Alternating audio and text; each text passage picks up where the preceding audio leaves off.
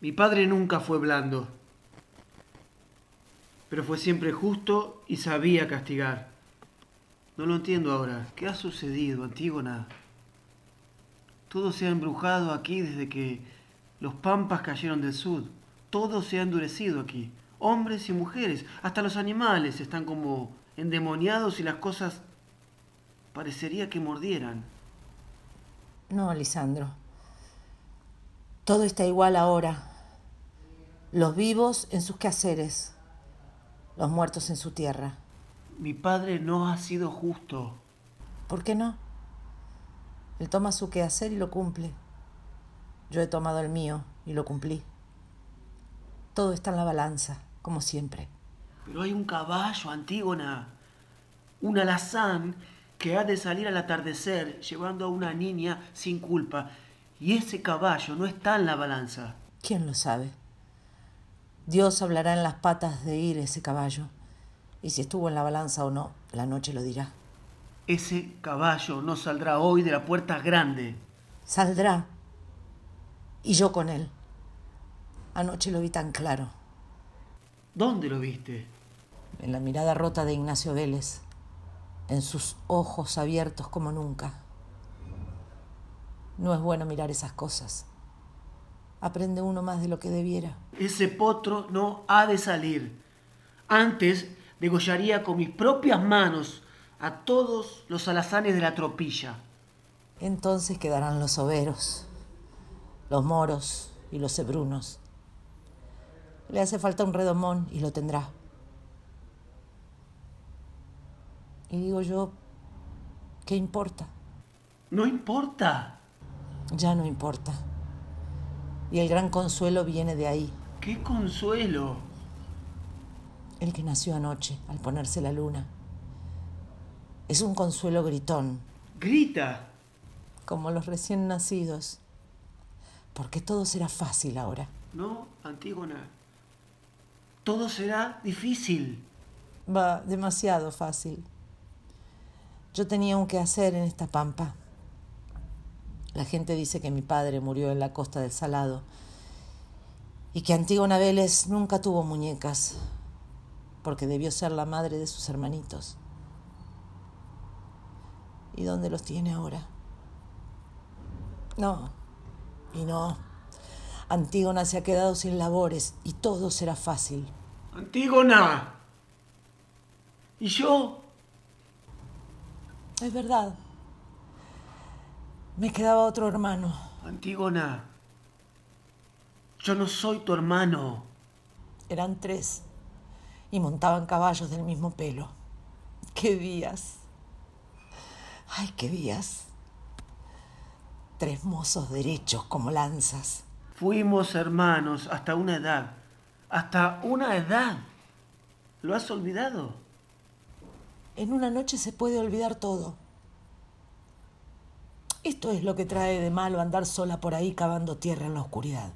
No podrías eh, olvidarlo. Fue aquella mañana.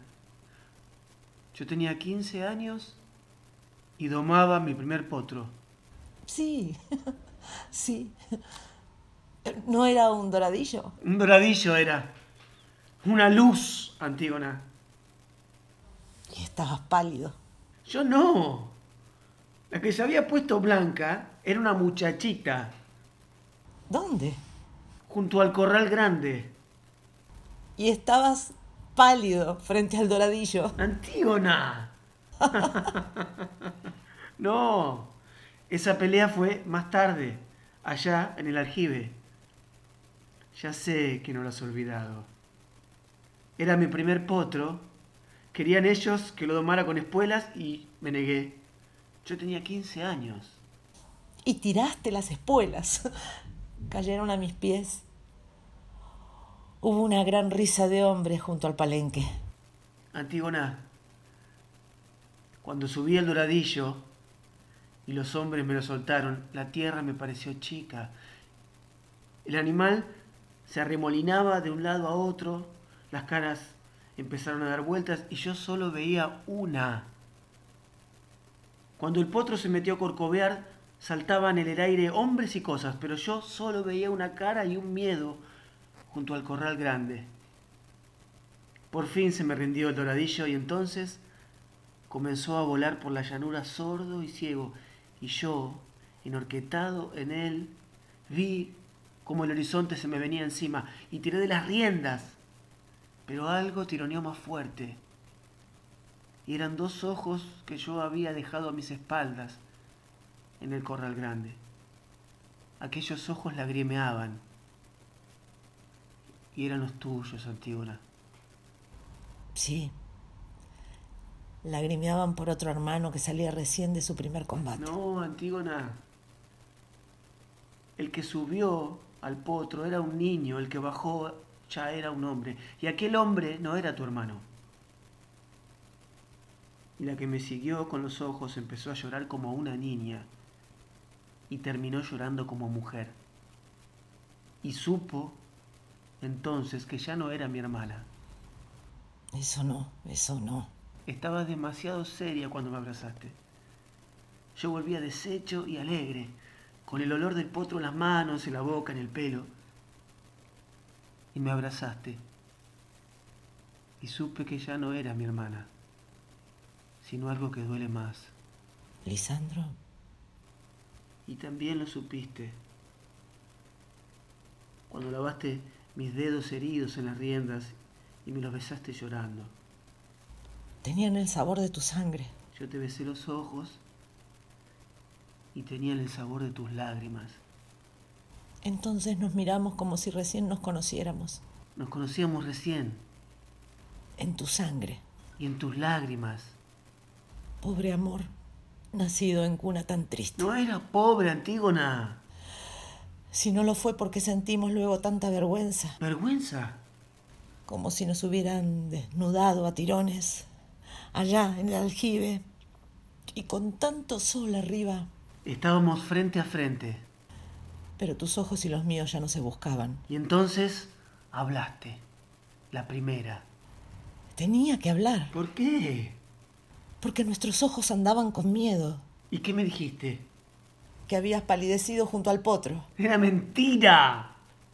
¿Quién lo niega? Pero algo había que decir y pelear, ¿Una guerra? ¿sí? Para disimular aquella otra que no se animaban a pelear nuestros ojos. Mujer. Eso. Y me dijiste que tuve miedo junto al doradillo. Y te pusiste furioso. Entonces comenzaste a reír y me dolió. Yo buscaba una guerra. ¿La de los labios o la otra? Era la misma. Y te fuiste riendo.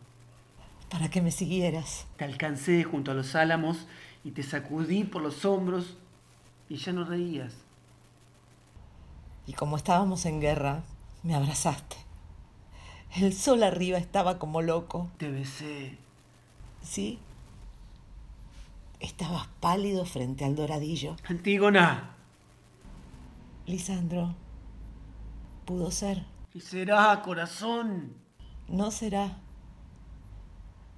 Pudo ser. Y ya es mucho. Ahora que lo sabemos todo y que todo lo dijimos, ¿quién se opondría?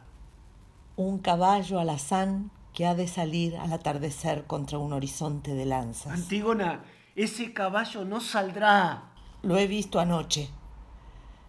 Y el alazán iba cubierto de sangre. Anoche tal vez. Pero ahora no.